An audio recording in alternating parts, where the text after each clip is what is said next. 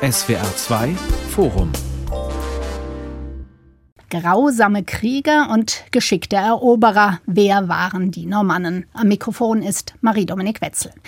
Wer waren diese Nordmänner, die von Skandinavien aus seit dem 9. Jahrhundert in vielen Teilen Europas einfielen? Grausame Krieger, blutrünstige Piraten, geschickte Eroberer? Nachdem diese Nordmänner in der Normandie sesshaft geworden waren, eroberten sie von dort aus nicht nur England, sondern auch Teile des heutigen Spaniens und Italiens. Aber sie gründeten auch Siedlungen auf dem Gebiet der heutigen Ukraine und sogar in Nordafrika. In Sizilien schufen sie ein glanzvolles Königreich. Sicher Sicher ist, die Normannen waren auch kluge Strategen. Sie schafften es, ihre eigene Kultur mit der der eroberten Länder zu verschmelzen und sich durch kluge Diplomatie Einfluss und Gebiete zu sichern. Kann uns die Auseinandersetzung mit den Normannen auch heute noch etwas lehren über Migration und Integration, über Identitätsfindung und Fremdwahrnehmung? Die Mannheimer Reichsengelhorn-Museen zeigen ab dieser Woche zum ersten Mal im deutschsprachigen Raum eine große Ausstellung, die dem Mythos und den belegbaren Spuren der Normannen nachgeht. Zu unserer Diskussion begrüße ich als erste Viola Skieber, Kuratorin der Normannen-Ausstellung in den Reichsengelhorn-Museen Mannheim. Frau Skieber, die Ausstellung war war ein lang gehegter Wunsch von Ihnen, haben Sie mir verraten. Warum? Was fasziniert Sie an den Normannen? Ja, teilweise ist es ganz mit meiner persönlichen Geschichte verbunden. Ich mag Italien sehr gerne, ich mag England sehr gerne. Und früher oder später kommt man in beiden Regionen einfach mit den Normannen in Kontakt. Und irgendwann merkt man auch, wie vernetzt das Ganze ist. Und die europäische Geschichte ist letztendlich durchzogen von Normannen, normannischer Geschichte. Und das finde ich unglaublich faszinierend. Und das war auch ein bisschen die Idee oder der Ideengeber für diese Ausstellung. Außerdem zu Gast in unserer Runde Nikolaus Jaspert, Professor für mittelalterliche Geschichte an der Universität Heidelberg. Herr Jaspert, die letzte große Normannenausstellung gab es 1994 in Rom und hier in Deutschland ist das jetzt die erste. Wie erklären Sie sich das? Nun, ich glaube, und das hängt vielleicht damit zusammen, dass die Normannen etwas überlagert worden sind durch die Wikinger in der allgemeinen Wahrnehmung. Die Wikinger sind sehr populär. Es hat eine ganze Reihe von Ausstellungen gegeben, die ihnen gewidmet waren. Aber die Aufgabe, den Normannen so gerecht zu werden, wie wir es jetzt in Mannheim versuchen, die ist nun sehr groß und es bedarf großer Anstrengungen. Vielleicht deswegen hat man sich lange vor dieser Arbeit gescheut. Und ich freue mich sehr, dass Herr Rudolf Simek bei uns ist. Er ist Professor Emeritus für germanistische Mediavistik an der Universität Bonn und Skandinavist. Herr Simek, klären wir mal gleich eine der schwierigsten Fragen. Herr Jaspert hat es schon angedeutet, diese Unterscheidung zwischen Wikinger und den Normannen. Ja, ich beschäftige mich ja seit 50 Jahren eigentlich mit den Wikingern und die Normannen sind die logische Folgerung, auch was diese Ausstellung anbelangt. Denn ich sage immer, die Normannen sind die arrivierten Wikinger, nicht? Die sind angekommen. Die sind, wo alle Wikinger hin wollten, in den Süden, Land und ein neues Reich. Und das haben die Normannen geschafft. Und von dann noch viel weiter weg, wie gesagt, nach England, nach Sizilien, nach Süditalien, bis ins Heilige Land. Also das ist etwas, was erst die Normannen geschafft haben. Die Wikinger sind die Vorstufe davon. Um das nochmal ganz klar zu machen, ab wann spricht man dann eben nicht mehr von den Wikingern, sondern von den Normannen?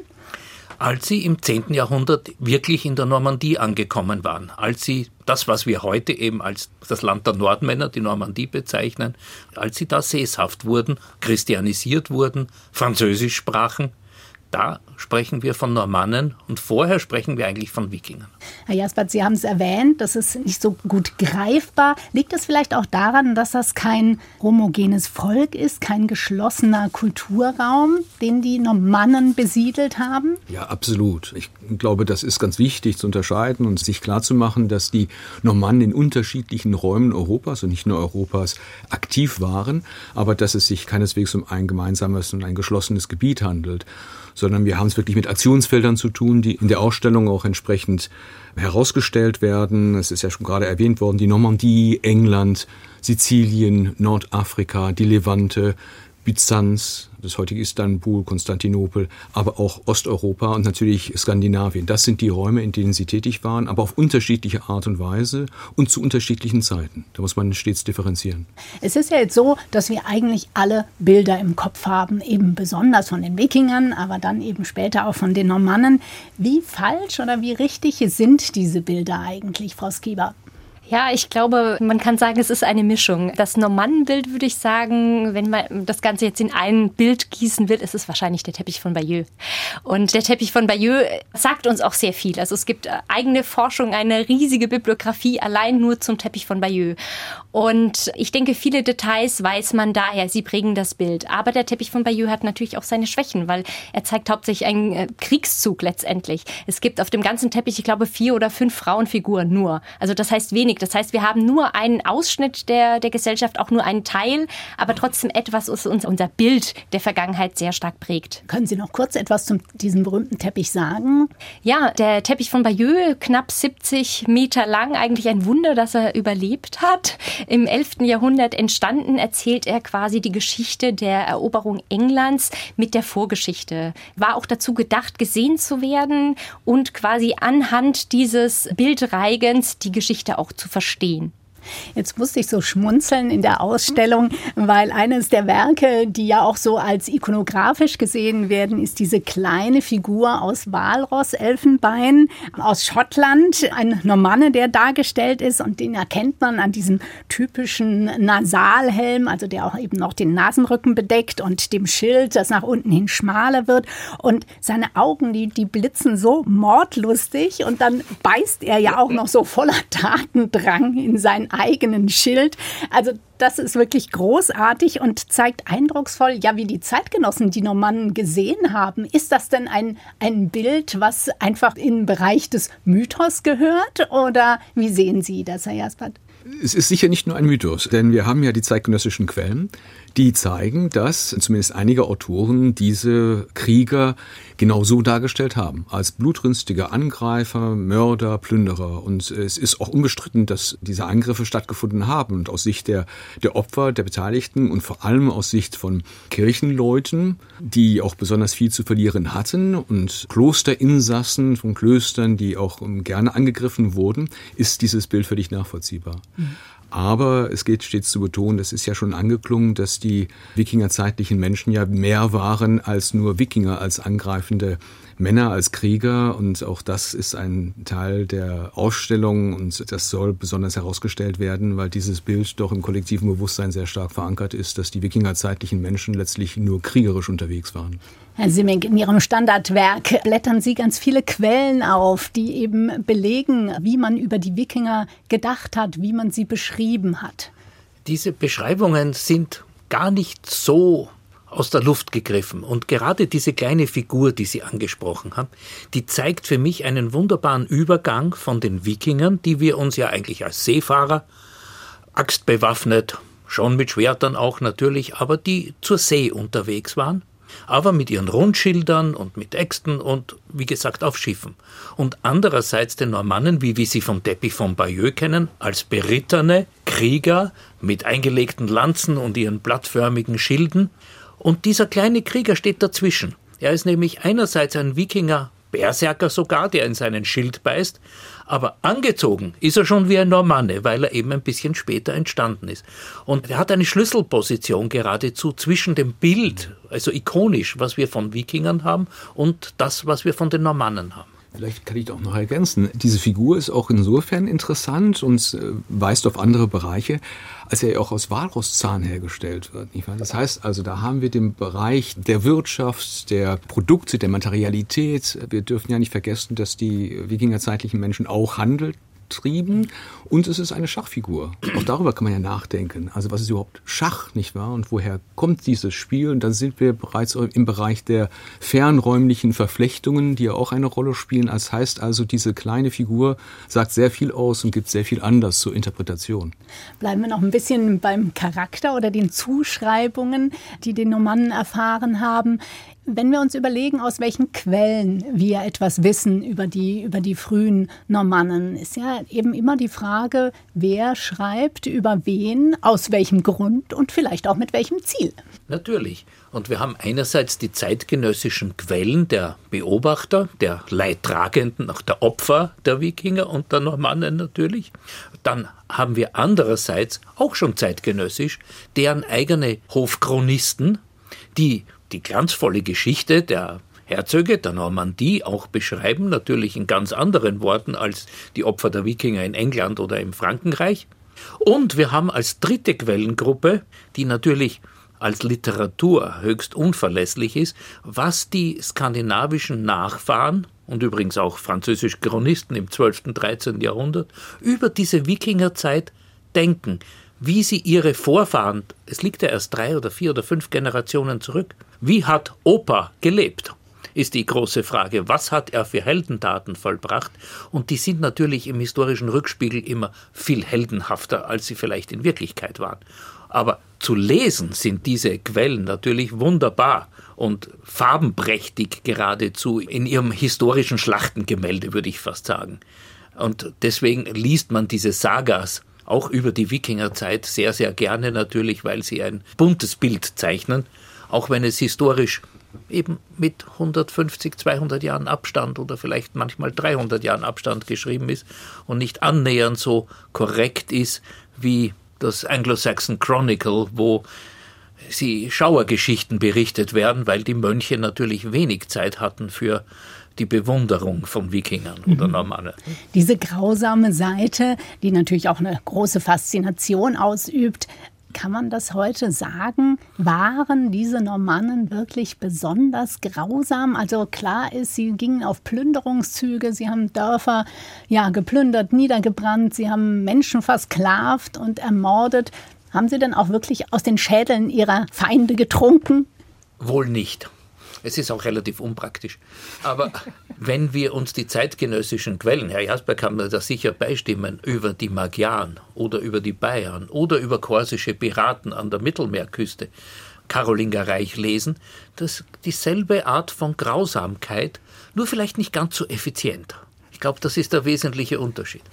Vielleicht kann man hier auf den Begriff des Barbarendiskurses ja. äh, nochmal hinweisen. Das heißt, es gibt eine Tradition der Beschreibung von Angreifern in der oder aus der Fremde, eine Tradition, die bis in die Antike zurückgeht.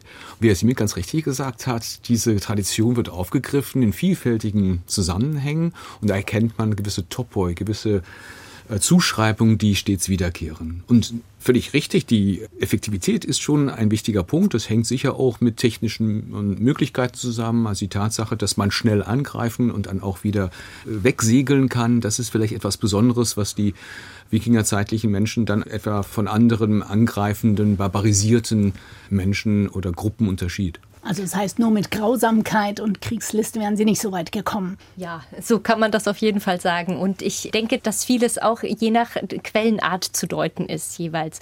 Und im Rückblick, wenn Geschichte im Rückblick geschrieben wird, man natürlich auch Herleitungen macht. Und wir haben dann auch eine normannische Geschichtsschreibung, wenn auch die eigene Geschichte von den Normannen, wenn sie sich selbst so nennen, beschrieben wird. Und da sieht das Bild dann auch schon etwas differenzierter aus. Aber man spielt durchaus mit diesen Topoi auch. Und die Normannen selbst legen dann Wert auf Witz, List. Das ist etwas, womit sie spielen. Oder auch, sie erarbeiten sich selbst einen Ruf von Grausamkeit. Das ist durchaus auch ein Mittel, wo man selbst damit arbeitet, weil mit einem furchterregenden Gegner nimmt man es natürlich weniger gerne auf und dadurch kommt man auch vielleicht als Normanne weiter. Und das ist, denke ich, auch ein interessanter Aspekt. Muss man dann eigentlich davon reden, dass wir meistens über den Mythos der Normannen sprechen?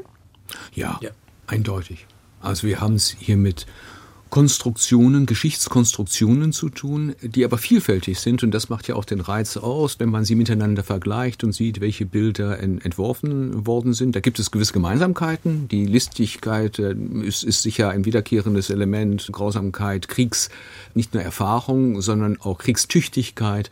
Es gibt gewisse Zuschreibungen, aber wenn man genauer hinschaut, findet man auch recht viele Unterschiede in diesen Zuschreibungen, in diesen Mythen. Genau, aber es ist durchaus auch so, dass es genug Quellen gibt, die dann auch davon berichten, dass die Normannen das Schöne des Lebens, die guten Dinge zu schätzen wissen, die Falkenjagd geschätzt wird und derartige Dinge, also auch etwas, was man eher mit der höfischer Kultur oder sowas in späterer Zeit in Verbindung bringt. Also nicht nur Raub und Blut und Gewalt, das ist ein wichtiger Aspekt, aber eben nur einer. Das zeigt die Ausstellung ja auch sehr eindrücklich und sehr schön, diesen Kulturtransfer fair und wie es eben, Herr Jaspert, Sie sagten es eingangs, wie es die Normannen geschafft haben, auch wirklich in den eroberten Gebieten die Kulturen aufzunehmen und dann auch ja mit ihrer eigenen zu verschmelzen. Wie hat man sich das in der Praxis vorzustellen, Herr Simek? Ich denke immer darüber nach, wie sich ein Wikinger gefühlt hat, der am Ende des 9. Jahrhunderts in der Normandie gelandet ist, mit anderen natürlich, vielleicht sogar Massen davon. Und ich würde das in einen Kontext stellen, wenn in den Jahren 1945 bis 50 oder 55 die Migrationsbewegung, die wir 2015 erlebt hatten aus Nordafrika, damals in Deutschland eingetroffen wäre. Lauter junge Männer, die zu Hause nichts haben kommen in ein Land, das von Kriegen und von früheren Wikingerüberfällen und anderen Kriegen zerstört ist, wo es einen Frauenüberschuss gibt aufgrund dieser Kriege und die willens sind, mangels eines Sozialstaats wohlgemerkt natürlich damals, die willens sind, etwas aufzubauen, die also mit, geradezu mit Begeisterung herangehen, sich etwas Eigenes zu schaffen und dieses Eigene wird das Normannentum. Auch die Adaption der Kirche und der Klöster, dass, dass diese gerade noch Wikinger hergehen und werden Mönche und bauen Klöster auf und stiften Klöster, wenn sie Herzöge sind. Diese Begeisterung für die adaptierte, die übernommene Kultur jetzt, oder dass man in zwei Generationen vergisst, Altnordisch zu sprechen, sondern man will Französisch sprechen. Also diese geradezu Assimilationswut, würde ich sagen, die kann einiges uns zeigen für damals, aber auch für die heutige Zeit, glaube ich. Also die über Migrationsbestrebungen heute. Ja, enorme Anpassungsfähigkeit. Ja. Ich glaube, das ist etwas, was sich auch durch die Ausstellung zieht, aber überhaupt dieses Thema, was glaube ich Normannen auszeichnet und was wir immer wieder beobachten können. Und man muss sich das so vorstellen: Es sind ja immer kleinere Gruppen. Also die Normannen sind immer die wenigeren, die auf viele stoßen und die sehen müssen und Strategien entwickeln, wie sie da Fuß fassen und Erfolg haben, möglicherweise Herrscher sind, aber manche sind auch einfach nur Siedler und wollen für sich und ihre Familie einfach äh, die Zukunft sichern. Und da entwickeln sie Strategien, die auf Dauer erfolgreich sind. Also das Einheiraten in die lokalen Gesellschaften ist ein großes Thema, aber auch das Kennenlernen und das Akzeptieren von Traditionen des Auf Aufnehmens und des Mischens. Und das tun sie, glaube ich, sehr geschickt. Ja. Etwas, was mal in Skandinavien schon wichtig war, dass man möglichst viele Kinder zeugt und möglichst viele Söhne, nicht? Diese Ehen, Moredanico, also nach dänischer Sitte, dass man sich also Konkubinen hält und mit denen auch Kinder zeugt, führt dann dazu, dass plötzlich hier ein enormer Männerüberschuss da ist, der zur Eroberung Italiens und, und Siziliens führt. Das ist ja auch sowieso die Frage, Sie haben es jetzt angedeutet, warum sind diese Normannen eigentlich so ausgeschwärmt? Das ist ja, wenn ich das richtig verstanden habe, in der Forschung noch so ein bisschen umstritten. Also warum sind die überhaupt losgezogen und haben neues Land erobert? Sie haben recht, das ist ganz umstritten und da gibt es auch sicher nicht eine Antwort. Es ist immer ein Bündel an, an Motiven, das hier anzusetzen ist. Es wurde früher stärker darauf hingewiesen, etwa mit Blick auf die skandinavische Migration, das weiß er besser als ich, dass etwa die Situation vor Ort in, in Norwegen, ja, ein Druck der, der Könige auf gewisse Eliten dazu führte, dass man das Weite suchte. In der Zwischenzeit hat man das, wenn ich das richtig sehe, auch ein Stück weit relativiert und hier sind eher Pull-Faktoren, ja, das heißt die Aussicht auf Weideplätze etwa in einigen Fällen, in anderen auch der Sog des Südens, also gerade der südliche Mittelmeerraum, wo Jerusalem liegt, haben, hier haben wir auch die Attraktivität gewisser Pilgerzentren, die eine Rolle spielt und nicht zuletzt auch der Druck, der dadurch entsteht, dass die Nachfahren solcher großen Familien vor Ort vielleicht kein hinreichendes Auskommen haben und auch eine Tradition des Abenteuerns. Also all diese und man, könnte, sicher auch noch andere Argumente hinzufügen oder andere Motive hinzufügen. Diese Motive schaffen ein Bündel, das man ansetzen muss und nicht monokausal argumentieren. Wenn dieser Zusammenprall der Kulturen dann passiert ist, manchmal haben die Normannen dann innerhalb kürzester Zeit ihre eigene Kultur, die skandinavische Kultur, schon fast verloren oder hintangestellt. Wie hat man sich das vorzustellen? Gab es auch Bestrebungen, diese Kultur weiter zu pflegen und in die andere Kultur eben mit einzubringen? Ich habe aus der Ausstellung ein, eine Marmorplatte vor Augen aus Italien, wo dann auf einmal skandinavische Drachen auftauchen. Ja, ähm, also ich denke, dass es stärker die Anpassung auf Seiten der Normannen tatsächlich vorhanden ist. Aber das ist natürlich nie nur eine Richtung, sondern man bringt auch immer etwas mit. Ja, und gerade in Süditalien, das Beispiel, was Sie genannt haben, die Platte aus Aversa, ist ganz außergewöhnlich, weil das äh, ein absolutes Novum in der Kunst Süditaliens, die sehr stark byzantinisch geprägt ist, darstellt. Aber viel deutlicher sieht man den normannischen Einfluss eigentlich im Kirchenbau, weil auf einmal Formen auftauchen, die es vorher einfach so nicht gibt. Und natürlich auch künstlerische Elemente kommen, aber vielmehr dann das aufgegriffen wird, was vor Ort da ist. Weil natürlich auch, wenn wir bedenken, wer da so reist, das ist ja nicht eine ganze Gesellschaft mit Künstlern und so weiter. Natürlich wird der eine oder andere auch einen Architekten oder jemand, der die entsprechende Expertise gehabt hat, mitgebracht haben. Aber es sind lokale Künstler, die natürlich nach Entwürfen auch arbeiten oder Ideen, die ihnen gegeben werden. Aber es ist eher sozusagen das Miteinander und auch das, was man man vor Ort vorfindet, das verwendet wird. Mhm. hier ist auch eine Botschaft versteckt, nicht wahr? Also das heißt, und hier sind wir wieder bei den Motiven. Man führt dann eine Form des Bauens ein, die auch für eine Form des Christentums steht, nämlich für das lateinische Christentum. Und die Normannen aus der Normandie sehen sich durchaus in diesem süditalienischen Gemengefeld, wo griechisches Christentum neben dem Islam steht und auch jüdische Gemeinden existieren, als Vorkämpfer einer Form des Christentums, nämlich des lateinischen Christentums. Das wird ein Stück, ein Stück weit auch architektonisch zum Ausdruck gebracht. Ja, richtig, aber ohne sozusagen ganz bewusst das andere zu unterdrücken, mhm. sondern gerade am Anfang ist es auffällig,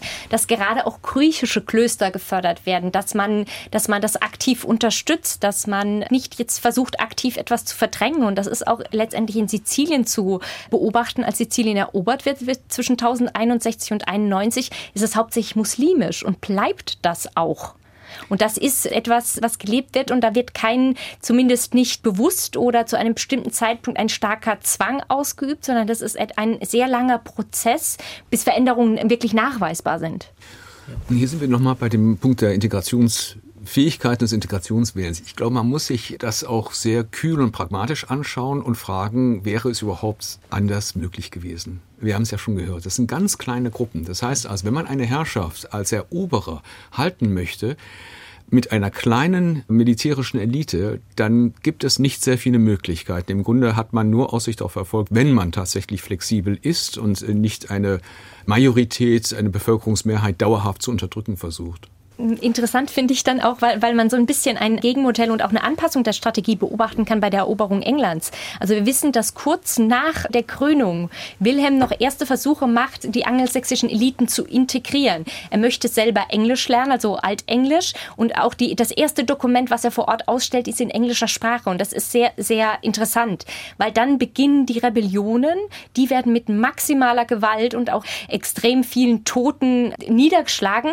Und dann findet ein Strategiewechsel statt, der dann ja zum Austausch der Eliten führt, was ja 1086 sehr gut zu beobachten ist. 20 Jahre später ist kaum noch ein Angelsachse in diesen oberen Schichten zu beobachten. Und da sieht man auch der, der Strategiewechsel, der da ist. Also Integration, die funktioniert oder nicht funktioniert und wie man darauf reagiert. Was Sie angesprochen haben, Herr Jasper, dieser Pragmatismus, der ist ganz, ganz wichtig. Gerade am Beispiel Siziliens sieht man ja, dass es unmöglich war, mit einer extrem kleinen Gruppe von, von normannischen Rittern diese riesige Insel zu unterwerfen.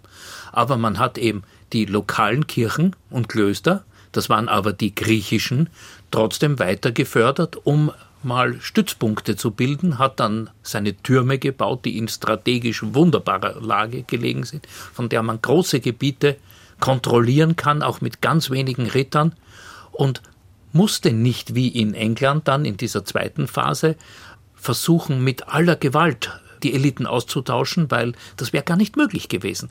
Da war die, die Personaldecke zu dünn.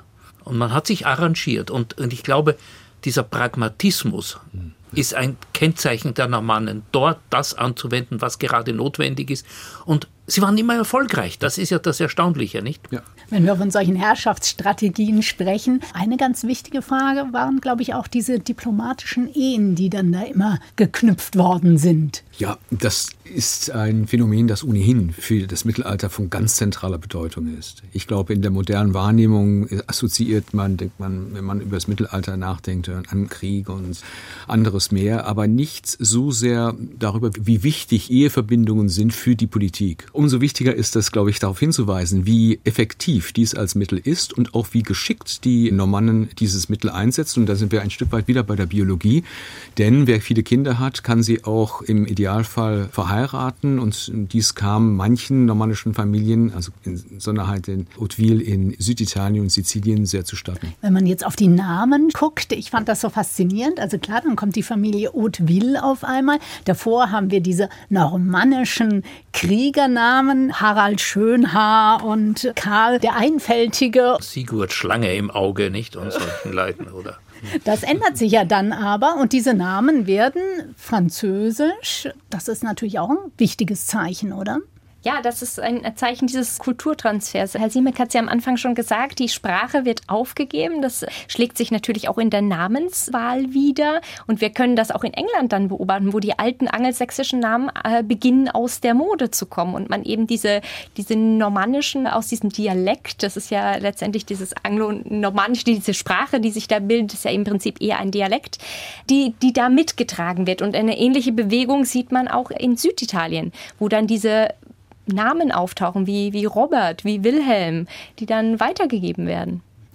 Sie hören das SWR2 Forum Grausame Krieger und geschickte Eroberer. Wer waren die Normannen? Anlässlich der großen Normannenausstellung in den Reichsengelhorn-Museen Mannheim. Frau Skiba, Sie als Kuratorin, wie konzipiert man eine Ausstellung zu den Normannen? Das ist ja doch schwierig, weil es ja doch relativ wenige Zeugnisse von Ihnen selbst gibt, oder?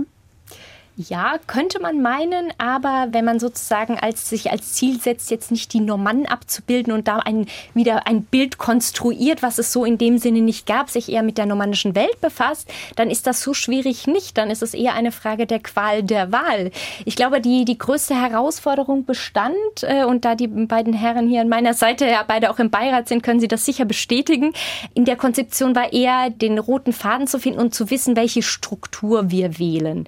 Und wir haben uns uns dann eben für einen geografischen Zugang entschieden und gesagt, wir schauen uns die verschiedenen Räume an, in denen die Normannen aktiv waren. Natürlich immer mit Blick über den Tellerrand, denn wir können das nicht voneinander abgrenzen. Aber in der Hinsicht und mit der vollen Vielfalt, die sozusagen ein Mosaik ergibt, das dann wieder ein großes Bild ergibt. Und ich denke, das gelingt dann recht gut, wenn man eben sagt, wir versuchen nicht das Normannische zu finden und zu rekonstruieren, sondern wir schauen auch, mit wem hatten es die Normannen so zu tun. Wir haben gehört, die Anpassungsfähigkeit, das sich einlassen auf das, was man vorfindet. Und das kann man natürlich auch nur betrachten, wenn man sozusagen die Gesellschaften, auf die die Normannen treffen, mit in den Blick nimmt. Und das ist etwas, was wir in der Ausstellung versuchen und was das Ganze auch sehr bunt macht. Ein wahres Schatzhaus, wenn man so will, Europas, was wir zusammengetragen haben. Und wir freuen uns sehr, das auch mit den Besuchern zu teilen. Und insofern ist das, was wir letztendlich tun, eine Reise. Eine Reise auf normannischen Spuren, zusammen mit den Normannen und immer mit dem Blick, wie sehen sie sich selbst, was haben sie vorgefunden, aber auch wie sehen sie die anderen und auf was treffen sie, was sehen sie. Herr Jasper, Sie sind besonders Spezialist für die Iberische Halbinsel, für diesen Raum. Was war Ihnen da besonders wichtig? Was sollte da gezeigt werden in der Ausstellung aus diesem Raum? Nur mit Blick auf eine deutsche Besucherschaft ging es erst einmal darum, überhaupt herauszustellen und ja, zur Kenntnis zu geben, dass die Normannen auf der Iberischen Halbinsel tätig waren. Denn das ist etwas, was gemeinhin nicht bekannt ist. Ja, man weiß, dass die Normannen in der Normandie, in England und Süditalien tätig waren, aber die Iberische Halbinsel verbindet man im Grunde nicht mit ihrer Geschichte. Und da gibt es verschiedene Geschichten, etwa die der sogenannten Wikingerangriffe, die ja schon im 9. Jahrhundert äh, festzustellen sind, die Raubzüge, die also über die Meerenge von Gibraltar ins Mittelmeer hineinführten. Das ist sicher eine Geschichte, die zu erzählen wäre. Aber was uns mehr interessierte in der Ausstellung, sind die Aktivitäten solcher Normannen im Zuge dessen, was man manchmal als Reconquista, also als Wiedereroberung ehemals christlich und dann muslimisch beherrschter Gebiete durch Christen im 11. und 12. Jahrhundert bezeichnet. Und ich möchte nochmal das aufgreifen, was Herr Simiak gesagt hat, was die Normannia kennzeichnet, ist, dass sie ein Gespür dafür haben, in Brückensituationen hineinzustoßen. Also ob das nun Süditalien ist, wo es eine Gemengelage zwischen griechischem Christentum und Islam gibt, oder in der Levante oder auf der Iberischen Halbinsel, wo auch Islam und Christentum in einem Konfliktverhältnis zueinander stehen und sich Grenzen verschieben. Und wo sich Grenzen verschieben, bieten sich Möglichkeiten für Abenteurer. Und solche Abenteurer interessierten mich. Also es gab durchaus da auch Machtvakuum, die Absolut. die Normannen sehr klug genutzt haben. Ja, es gibt ein Machtvakuum, da müssen Diözesen, also Bistümer neu eingerichtet werden und die Bischöfe brauchen Unterstützung und zwar von Kriegern, weil es eine noch nicht gesicherte Situation ist und dann greift man auf diese fremden letztlich Abenteurer, vielleicht sogar Söldner zurück, die aus dem Norden kommen, kriegserfahren sind und die angestellt werden.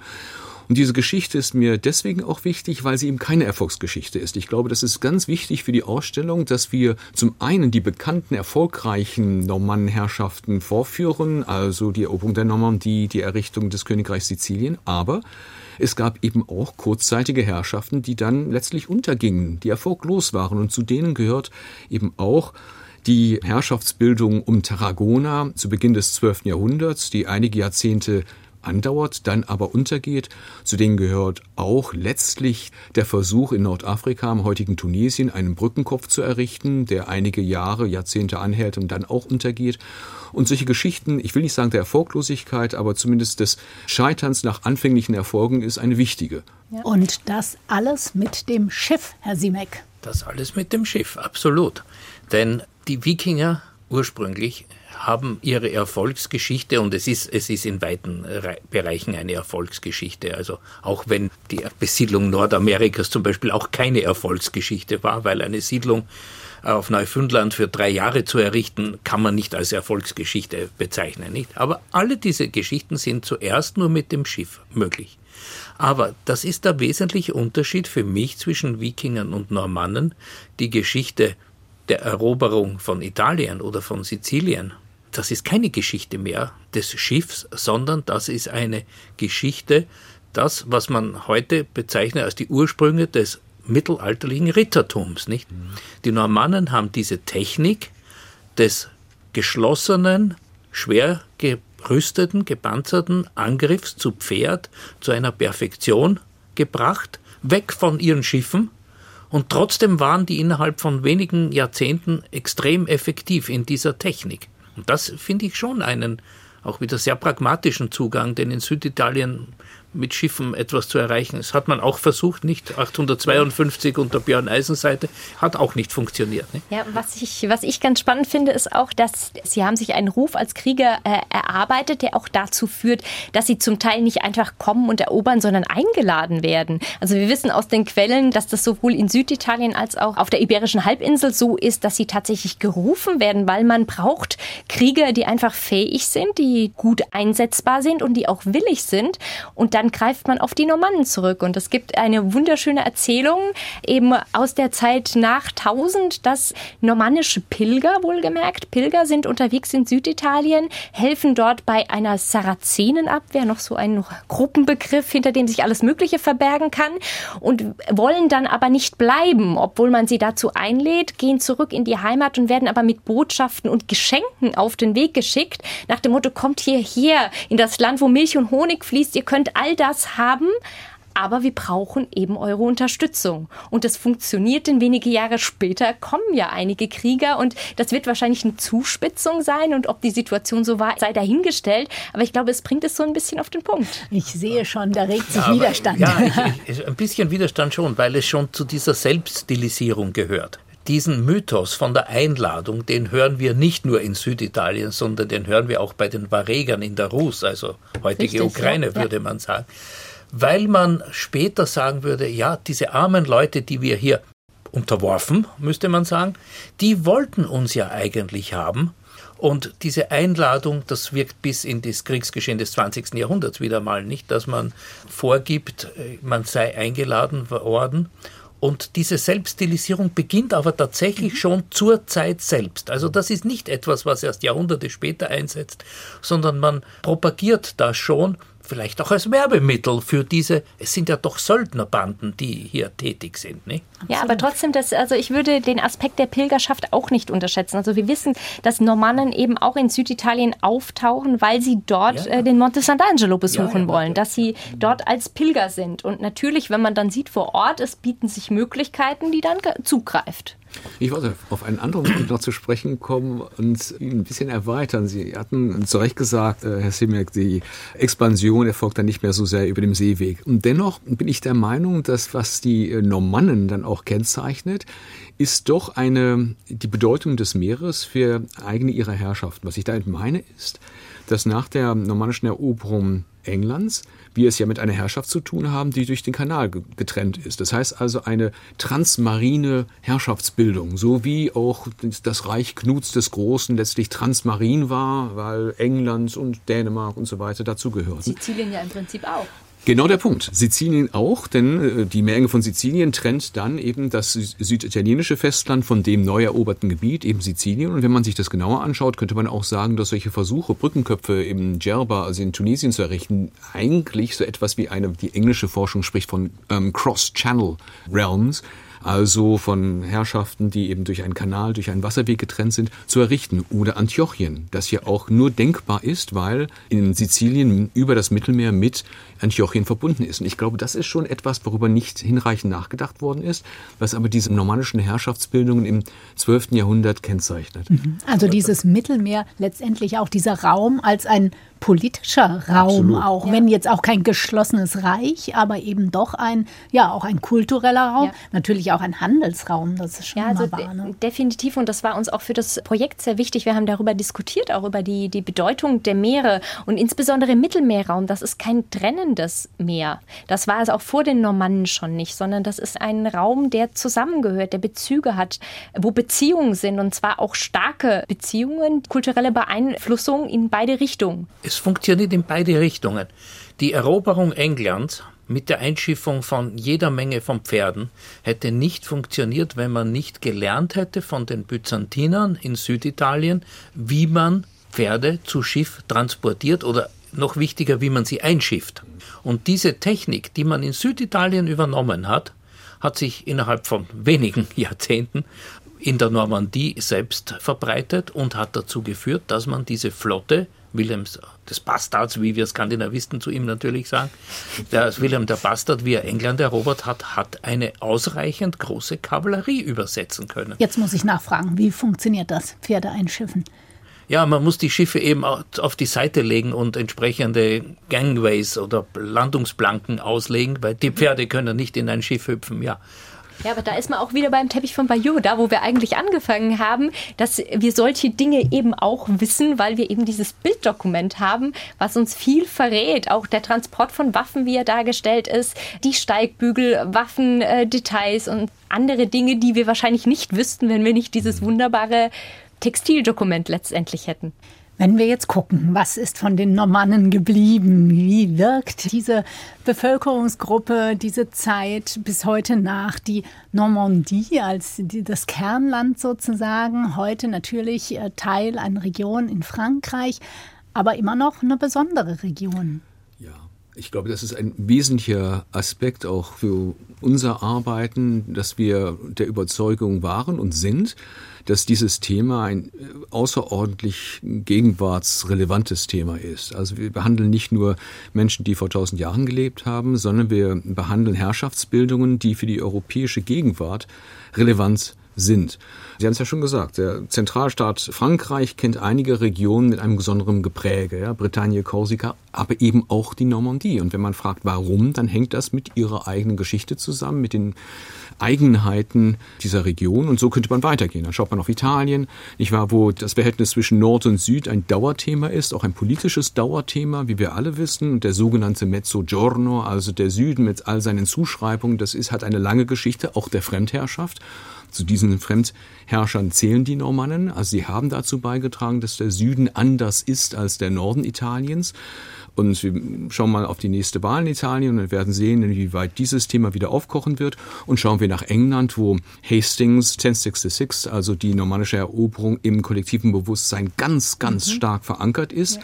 und immer wieder reaktiviert wird. Zuletzt und am bedeutendsten, glaube ich, in der Diskussion über den Brexit, wo einmal mehr wieder Eroberungsdiskurse, Eroberungsängste geschürt worden sind, nicht wahr? Also, das heißt, die Geschichte der Normannen lebt in unterschiedlichen Ländern Europas auf unterschiedliche Art und Weise, tagesaktuell. Ich rede jetzt nicht mhm. über die Ukraine, das können dann ja. andere machen, vor Ort. Sie haben gerade gesagt, in der Ukraine, da wird man sicher noch viel drüber reden. Wir reden aktuell natürlich darüber und es hat auch wirklich ganz praktische Auswirkungen auf die Ausstellung gehabt, denn dort ein Kapitel sollte auch die Rus sein mit vielen Leihgaben, die genau. zugesagt mhm. waren, schon aus äh, Museen aus Russland. Vielleicht können Sie darauf noch mal eingehen, Frau Skieber. Ja, tatsächlich ist es auch so, dass es nach wie vor ein, ein wichtiges Thema bei uns in der Ausstellung ist. Aber wir haben tatsächlich große Verluste äh, und auch auch bittere Verluste erlitten, jetzt auf Objektebene, weil wir fantastische Zusagen hatten. Schatz von Knitzdowo, Schwarzes Grab, Ratzwil-Chronik, die dann natürlich abgesagt wurden. Und das war sehr hart einerseits, aber andererseits hat in demselben Moment, wo wir Objekte verloren haben, das Thema an sich an Bedeutung und Aktualität gewonnen, die wir uns nicht hätten träumen lassen. Weil wir da direkte Bezüge haben und sehen, wie die Vergangenheit und die Deutung der der Vergangenheit instrumentalisiert wird. Vielleicht muss man das noch mal ein bisschen näher erklären. Herr Geschichtsmächtigkeit mhm. hat auch, also abgesehen davon, dass die Objekte jetzt nicht zu sehen sind, aber auch sehr positive Aspekte. Denn einer der Hauptgründe, warum Kiew nicht den Boden gleich gemacht wurde, ist, weil es aus normannischen Wurzeln die Wiege des ganzen russischen Reiches. Und zwar egal, wie man das russische Reich definiert, ob jetzt Großrussland, Kleinrussland, wie Putin die Ukraine nennt, oder Weißrussland nennt. Aber Kiew ist das älteste Zentrum. Und Putin hat sich mit gutem Grund gescheut, diese Stadt dem Erdboden gleichzumachen. Die Außenbezirke, die Plattenbauten, das ist eine andere Geschichte. Aber das Zentrum Kiews ist nicht geschliffen worden. Ja, weil dort ist ja auch sozusagen die Wiege, wenn man ja. so will, der russisch-orthodoxen Kirche. Die ersten Kirchenbauten sind in Kiew entstanden. Also äh, hier haben wir ein kulturelles Zentrum und auch die Vergangenheit, die eine extrem wichtige Rolle in Osteuropa spielt.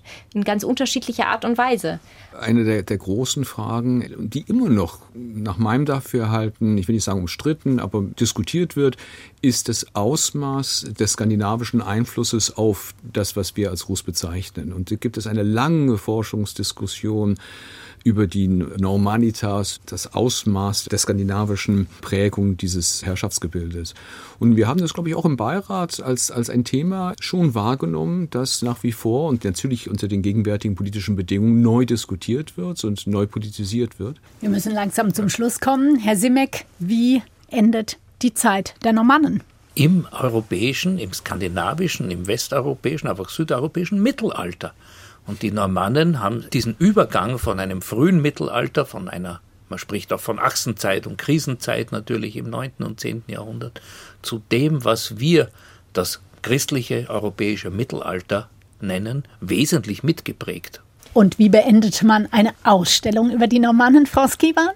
Das war genau auch eine Frage, die wir uns relativ lange in der Vorbereitung gestellt haben, weil wo endet denn die normannische Geschichte? Wo, wann, wie? Wir sind zu dem Schluss gekommen, sie endet ja in dem Sinne nicht, sondern an vielen Orten ist einfach die Transformation dann so weit fortgeschritten, dass man einfach nicht mehr von Normannen sprechen kann. Aber das bedeutet nicht, dass sie verschwunden sind, sondern sie sind einfach jetzt das Substrat der Region, in der sie, der sie quasi sich angesiedelt haben, auch Teil vielleicht der Herrschaftsschicht geworden sind oder einfach nur Siedler waren. Das kann ja sein. Und äh, daher haben wir uns auch für einen anderen Zugang entschieden und haben gesagt, am Ende resümieren wir eben nochmal und hinterfragen nochmal diese Zuschreibung Normanne, was ist das? Wie werden sie gesehen? Eigenbild, Selbstbild. Und wir haben deswegen auch äh, ein kleines Interviewprojekt gestartet, um Leute zu fragen und zu sagen, was assoziiert ihr denn mit den Normannen? Was ist das für, für euch? Und die Antworten sind genauso bunt, glaube ich, wie die normannische Geschichte es ist. Und das soll vielleicht anregen, auch den Transfer ins Hier und Jetzt wieder zu schlagen, darüber nachzudenken, wie sich das denn definiert und ob diese Kategorien, diese Baukästen, die wir gerne verwenden, weil wir es ja auch irgendwie nennen müssen, ob die überhaupt so funktionieren oder dass wir einfach zumindest mal darüber nachdenken. Soweit das SWR2 Forum Grausame Krieger und geschickte Eroberer. Wer waren die Normannen? Es diskutierten Nikolaus Jaspert, Professor für mittelalterliche Geschichte an der Universität Heidelberg, Viola Skieber, Kuratorin und Projektleiterin der Normannenausstellung in den Reichsengelhorn-Museen Mannheim und Rudolf Simek, Professor Emeritus für germanistische Mediavistik an der Universität Bonn. Vielen Dank in die Runde und vielen Dank fürs Zuhören. Am Mikrofon verabschiedet sich Marie-Dominique Wetzel.